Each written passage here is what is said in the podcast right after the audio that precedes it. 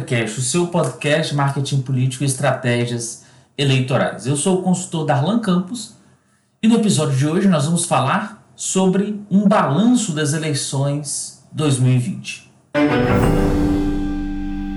Novamente, estamos aqui para fazer um balanço dos resultados eleitorais e o que isso implica para o próximo ciclo eleitoral que vamos viver.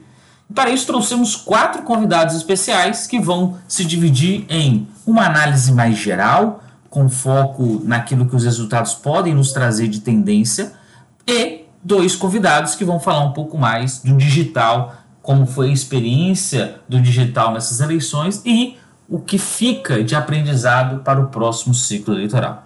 Estarão conosco Abel Lumer, Fabrício Moser, Kleber Carrilho e Matheus da Opus Instituto de Pesquisa. Obrigado por estar conosco e fique agora com o nosso episódio, um balanço das eleições 2020. Vamos falar tanto do digital quanto de uma maneira geral do marketing político, como foram essas eleições e o que fica de aprendizado para todos nós. Um abraço e até a próxima. Boa noite, Darlan. Boa noite, ouvintes do República Cast. Eu quero agradecer por mais esse convite para participar desse que é o melhor podcast de política brasileira hoje na atualidade. Um podcast que mostra que a gente pode sim debater política com o cérebro ao invés do fígado, coisa que anda muito em voga ultimamente. É, deixa eu me apresentar, meu nome é Abel Lumer, sou sócio-diretor da IDGT Comunicação, uma agência de marketing político com foco no digital.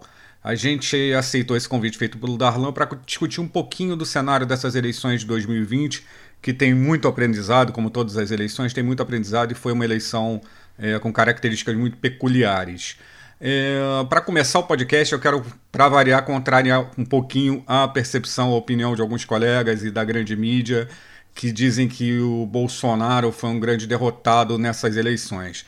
É, no meu de um mês raiz e fluente, é, eu acho que não foi porque não havia.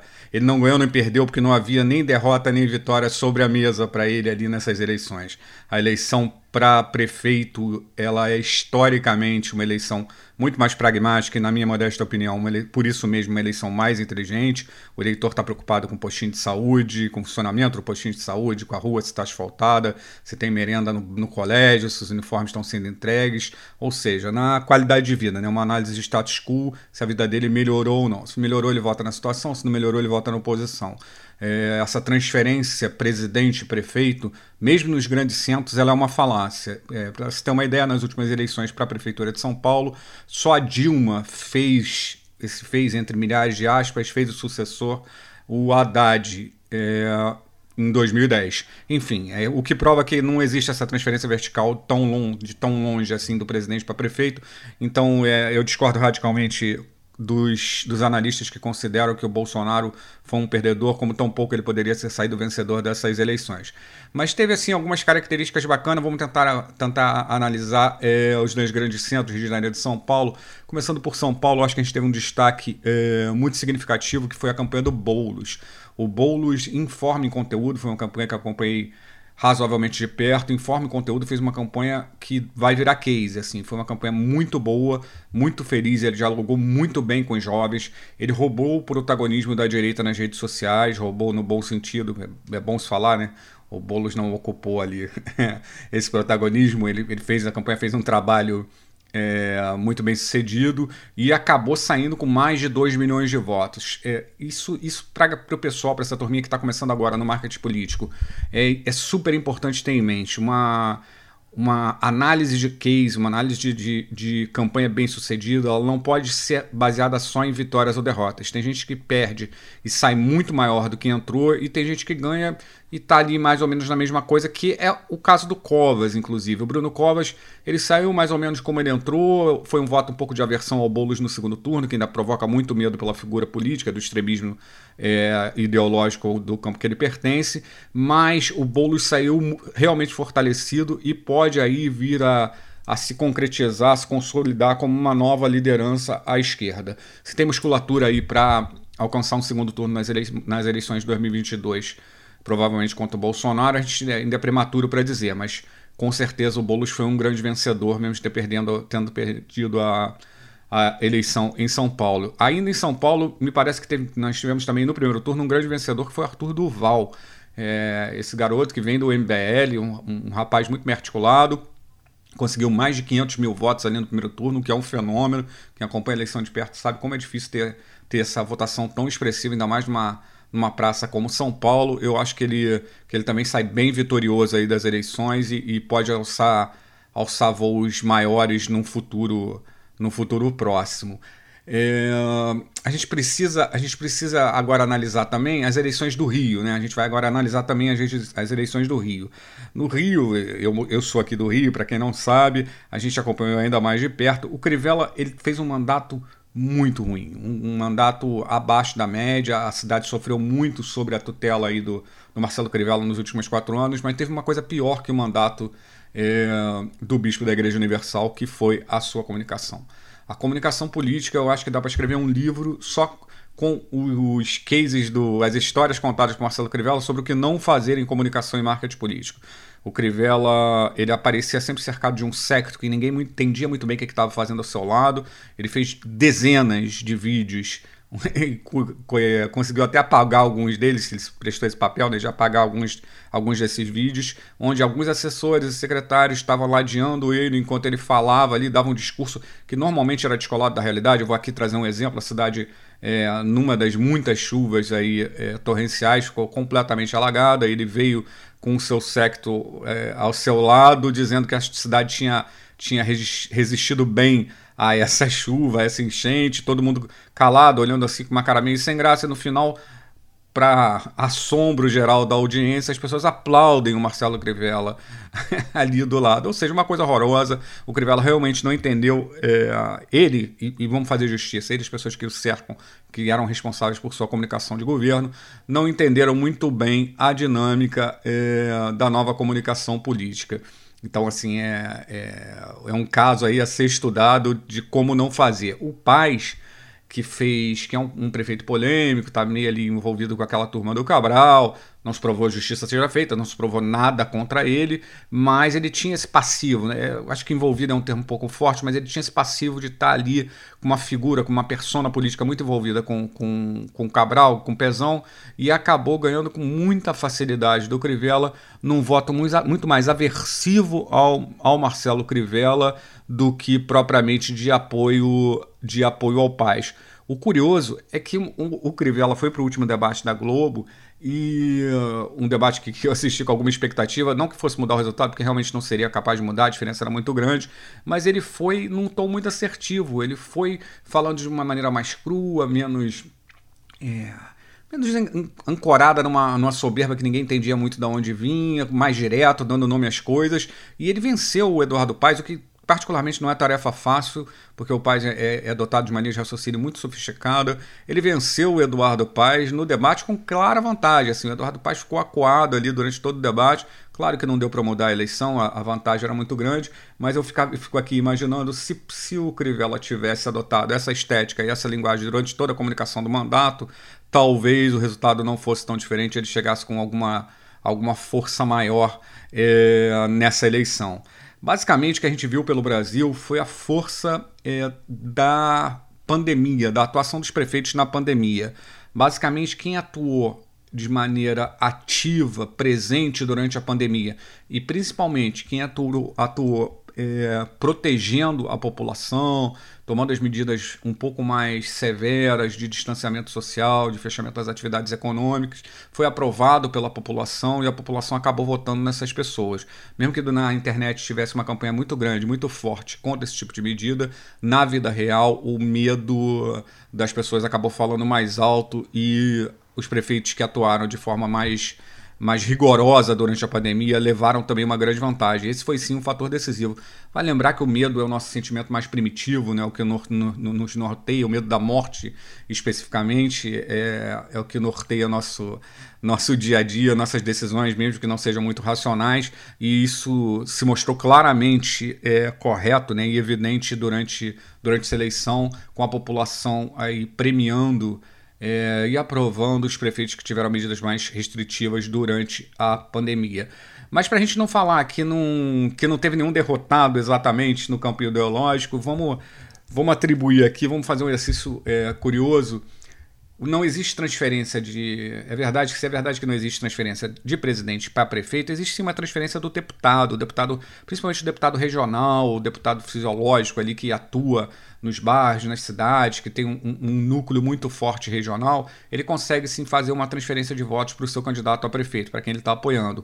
E acho que foi uma grande lição para a base bolsonarista, os deputados bolsonaristas, que a transferência deles foi zero. Assim, é, eu acompanhei algum, alguns deputados da base aqui no Rio que transmitiram seu apoio para deputados em alguns municípios aqui do interior do estado e foi um fracasso generalizado. Ou seja, essa essa transferência ideológica, essa luta anticomunista, esse, esse fetiche que existe na, na base hard do, do bolsonarismo, eles estão aprendendo, tiveram a primeira lição, uma lição importantíssima de que uh, não há transferência, o eleitor está se lixando, o eleitor para prefeito está se lixando é, no seu espectro ideológico, e isso pode ser facilmente comprovado por pesquisas. Se você pegar uma pesquisa, é, se você pegar algumas pesquisas aí pelo Brasil afora, isso pode qualquer região do Brasil, se você perguntar se o prefeito é de direita ou esquerda, mais de 70%, 80% das pessoas não sabem é, categorizar. E, o, e novamente, eu, eu acho ao contrário, eu gosto muito desse voto pragmático, desse voto que muda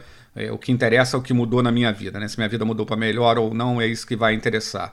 Enfim, eu acho que a base bolsonarista, a base hard bolsonarista, acabou a Siri quis participar da conversa, peço desculpas aos ouvintes, mas já mandei ela calar a boca. Mas enfim, é essa base bolsonarista eu acho que sim foi a grande, a grande derrotada e fica aqui uma lição. Eles vão ter muita dificuldade é, na reeleição se permanecerem nesse espectro é, ideológico de brigando contra moinhos de vento. A, a população, a gente vai ter uma crise não tão severa, alguns, alguns indicadores econômicos já estão mostrando uma melhoria da, da atividade econômica, talvez não o V do Paulo Guedes, não uma melhoria em uma melhora em V do Paulo Guedes, mas é, talvez num, numa, numa cauda um pouco mais longa do que a gente gostaria, mas a, as atividades econômicas vão melhorar.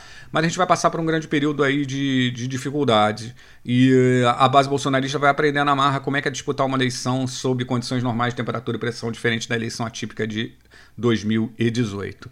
Para terminar, o Darlan sempre pede que a gente dê uma dica de livro, série. Eu, eu sou um aficionado por livros, sou um leitor voraz e eu estou relendo, eu já tinha lido há algum tempo, eu estou relendo 1984 do Orwell, que é uma, uma obra fascinante, escrita em 1949 sobre uma sociedade distópica que assustadoramente é atual, contemporânea. Eu, se você ainda não leu, se você é, é um dos poucos que ainda que ainda não leram esse, esse é um dos livros mais importantes do século, vale a pena dedicar um tempinho. E eu sugiro o exercício de criatividade. Você, sem nenhum tipo de spoiler, você pode substituir ali a figura do grande irmão e o partido pelas bolhas de pertencimento, pelas bolhas algorítmicas e ideológicas hoje que cobram um preço muito alto pela sua participação, pela sua permanência. Se você fizer esse exercício de substituição, você vai se divertir muito vendo como é atual é, e, e, contemporânea esse livro do Orwell. Tá bom? Darlan, ouvinte do República Cast, mais alguma vez foi um prazer participar e até a próxima. Olá, Darlan Campos, tudo bem, querido? Um grande abraço para você, é um prazer muito grande estar aqui. É, quero saudar aí toda a audiência do República Cast, dizer que é um prazer estar aqui mais uma vez com vocês, principalmente num ano como esse, né? Um ano que foi diferente de tudo que a gente já viveu, tem sido ainda, né? É, não só o, as eleições em si, os 45 dias da, da campanha e todo o processo eleitoral, mas a gente teve eleições adiadas, a gente, enfim, teve aí algumas peculiaridades esse ano e a gente vai falar um pouquinho sobre isso aqui. É, mas antes, deixa eu só me apresentar para quem está tendo contato comigo pela primeira vez. Meu nome é Fabrício Moser, eu sou consultor em comunicação política é, com foco em mobilização política. Atuei já em todo tipo de campanha, atuei em movimentos sociais, né? Já trabalhei em campanhas aí de prefeito, vereador, deputado, senador, presidente da República e sempre com foco em mobilização. Então, esse ano a gente lançou inclusive um curso, né? Você vai achar nas minhas redes sociais aí, Fabrício Moser, é, lá no meu site fabriciomoser.com.br também. Você encontra mais informações aí. Quem quiser me acompanhar, meu Instagram é Fabrício Moser, Facebook também Fabrício Moser, Moser S. E, e, lá você, enfim, consegue acompanhar um pouco do nosso trabalho. A gente está sempre com aulas online gratuitas aí também e alguns debates que a gente faz lá dentro dos nossos canais com alunos, com candidatos, outros profissionais da área. Bom, é, vamos falar um pouquinho aí desse, desse processo eleitoral aí de 2020, né? É, eu acho que, eu penso que algumas expectativas que a gente tinha se confirmaram, outras nem tanto. Né? O Brasil é um país muito grande, então você teve lugares onde a pandemia foi determinante no processo, as pessoas estavam em isolamento social, é, houve decretos municipais que variavam muito né, de cidade para cidade, então a gente viu aí em alguns lugares aí Posso citar muita coisa aqui em Goiás, muita coisa no Nordeste, cidade onde parecia que não tinha pandemia, né? As pessoas se aglomeravam, comícios com milhares de pessoas, e outros lugares onde comícios estavam proibidos, é, carreatas estavam proibidas, caminhadas estavam proibidas. E aí é, fica essa, essa questão do, do papel do digital nas eleições. É, o digital, ele, independente da pandemia, independente do, do quadro que está colocado, ele é muito importante, ele é muito determinante. Porém, uma coisa que a gente não pode perder de vista, Darlan, é que um carro para andar ele precisa de quatro rodas. Né? Então não adianta você botar três rodas num carro e falar, eu quero que esse carro saia daqui de Brasília e chegue em São Paulo, porque ele não vai chegar. Então, é, falar do, do, do, da importância do digital, é preciso reconhecer que a importância do digital bem feito, a importância do digital é, respeitando as regras do digital. E o que, que eu quero dizer com isso? Não adianta você achar que você vai salvar um processo eleitoral com 45 dias de digital. Porque rede social é lugar de relacionamento. E relacionamento ele leva tempo. Então, é, nesse ponto, eu acho que a grande expectativa que se cumpriu nessas eleições é que quem usou o tempo a seu favor teve vantagem na reta final.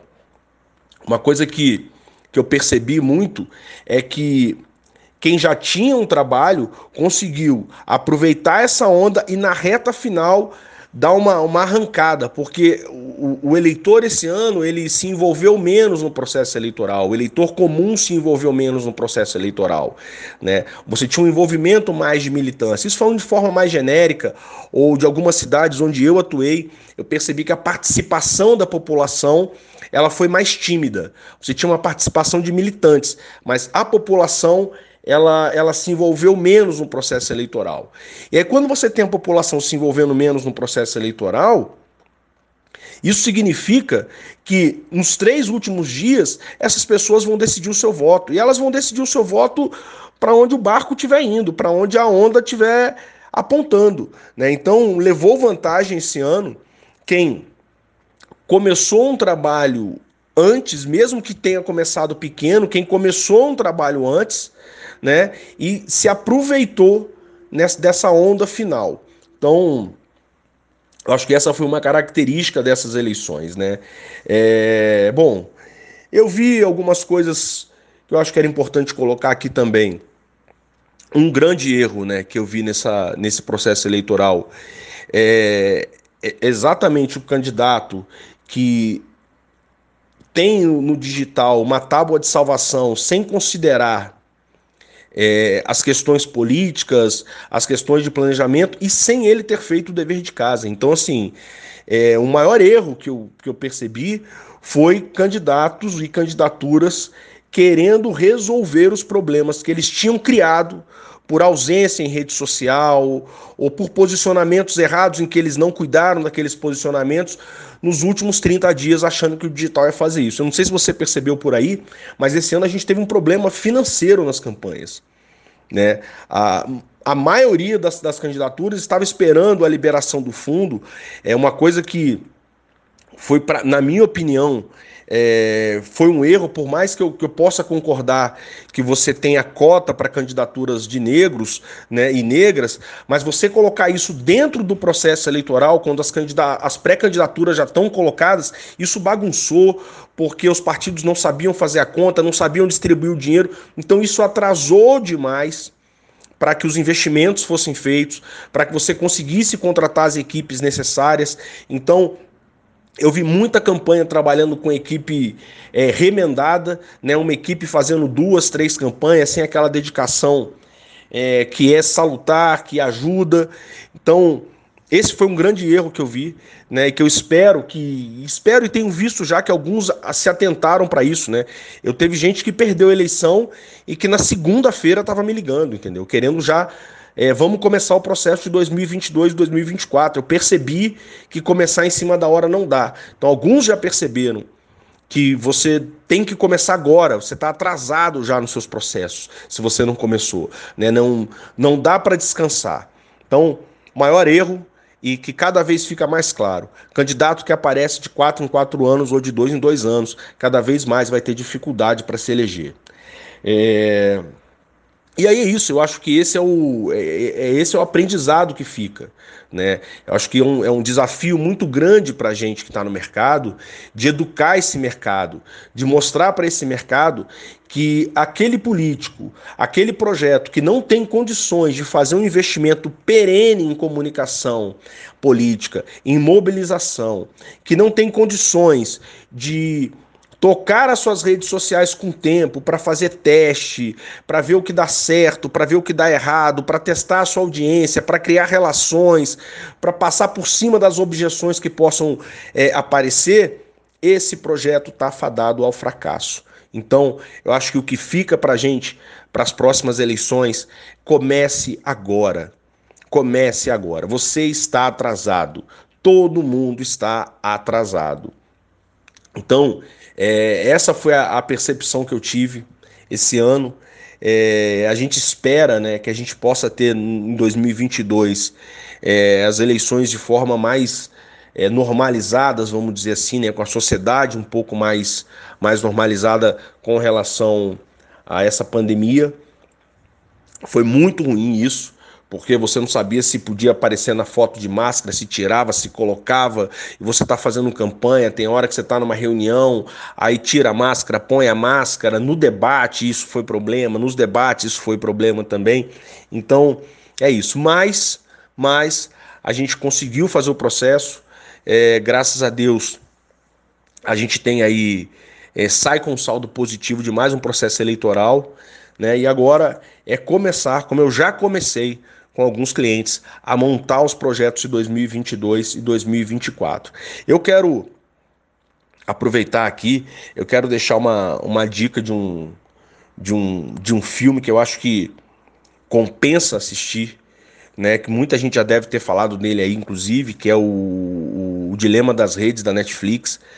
Porque por que, que eu estou falando disso, mesmo que você já tenha ouvido falar e talvez ainda não tenha ido lá assistir o Dilema das Redes? Porque você precisa entender como o seu eleitor pensa. Você precisa compreender que hoje todo mundo está com o celular na mão e as pessoas não estão ali procurando por política. Você precisa entender que nas redes sociais, nós que trabalhamos com política, nós concorremos não com outros políticos.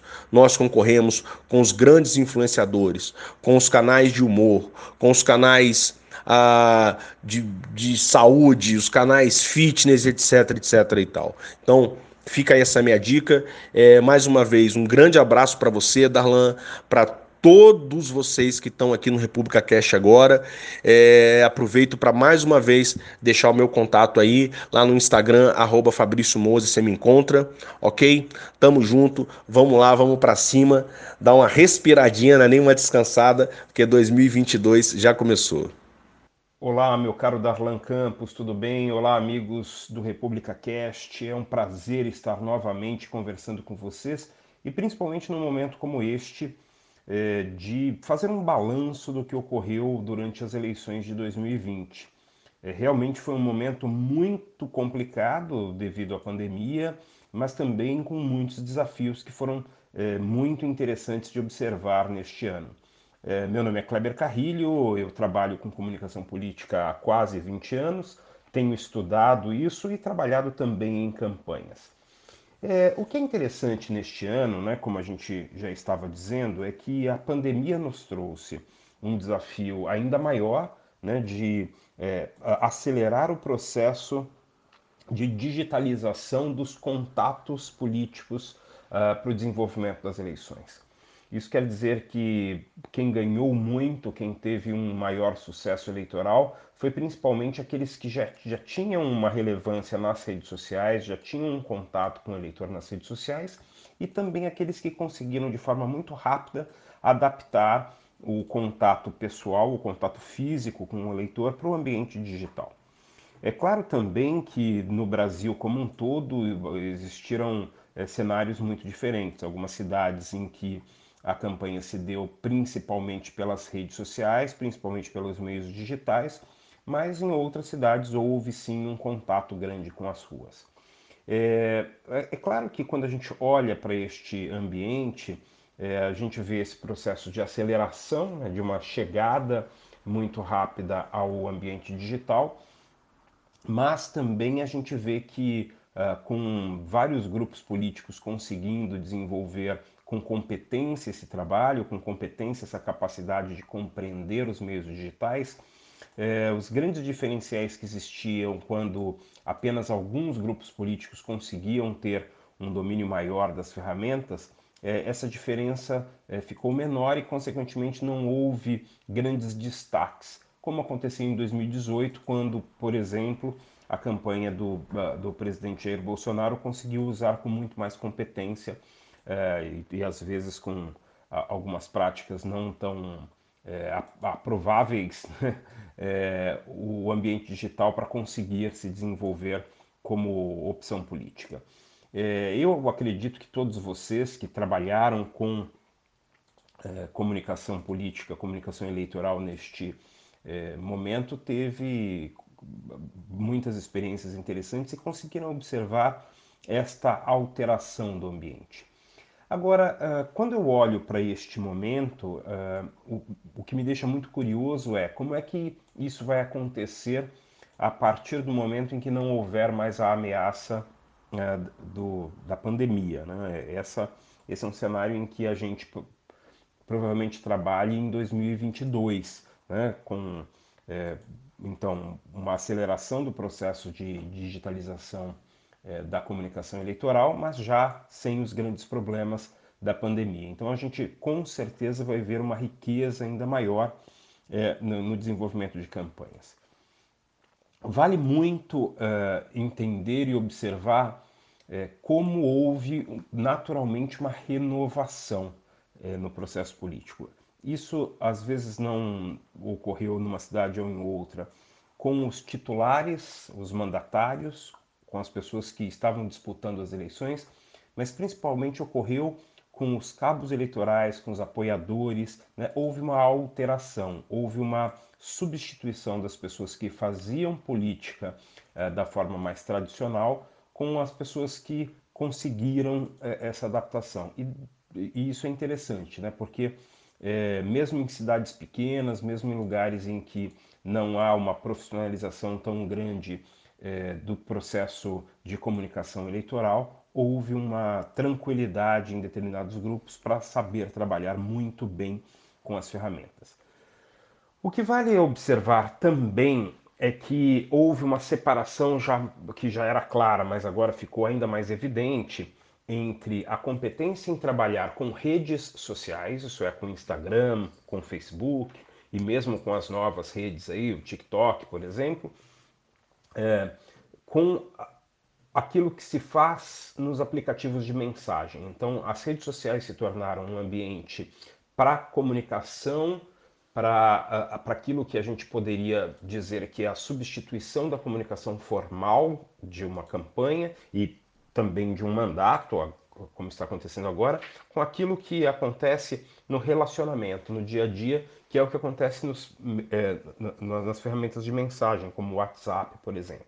Então as pessoas conseguiram compreender muito bem a diferença entre esses dois tipos de é, é, ferramentas para a comunicação. É, é, isso é muito importante porque isso cria uma inteligência no desenvolvimento das mensagens específicas para cada meio, específicas para cada um desses ambientes. E a gente torna é, essa, uh, esse contato com as ferramentas mais natural. Né? Aquilo que a gente acreditava muito é, que havia uma grande necessidade de profissionalização urgente de toda a comunicação política e eleitoral no país, isso, é, essas ferramentas tornaram essa profissionalização quase natural.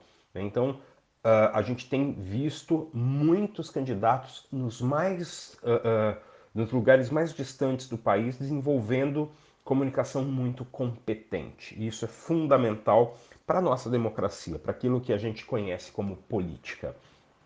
É, é claro que é válido também é, observar que o número de campanhas baseadas em fake news diminuiu muito este ano. Né? Embora ainda haja, embora isso seja natural do processo político, né?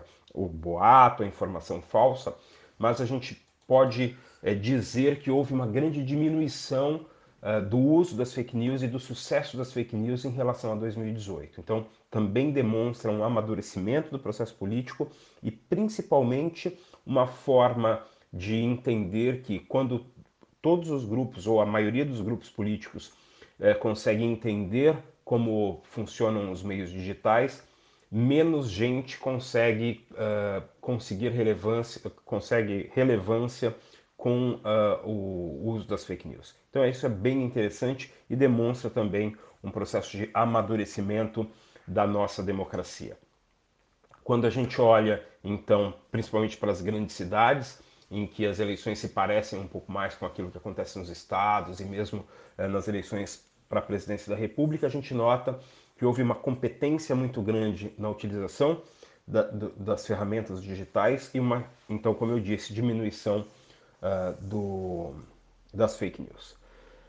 É claro que isso nos demonstra que 2022 a gente terá é, uma campanha mais profissional no ambiente digital, mas mesmo assim ainda vai haver, principalmente quando eu olho aqui para o grupo mais ligado ao presidente Bolsonaro, que é, acredito que vai tentar a reeleição, vai haver uma tentativa por parte desse grupo de desenvolvimento de informações falsas, de de fake news justamente ligadas a essa ideia de que as urnas não funcionam muito bem, alguma coisa do tipo. Então é, é importante que a gente fique muito, é, muito, que a gente observe muito bem é, para que a gente consiga entender é, e, e, principalmente se precaver daquilo que é, pode acontecer em 2022.